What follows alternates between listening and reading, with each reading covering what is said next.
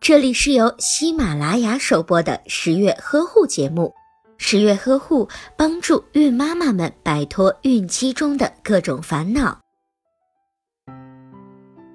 单胞胎的宝宝体内的铁在三至四个月内会消耗完，一般在三至四个月为宝宝补铁即可。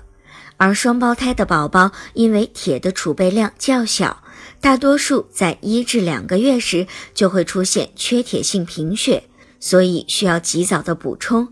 给宝宝在补铁之前，可以先给宝宝做营养素的测定，遵照医嘱进行补充。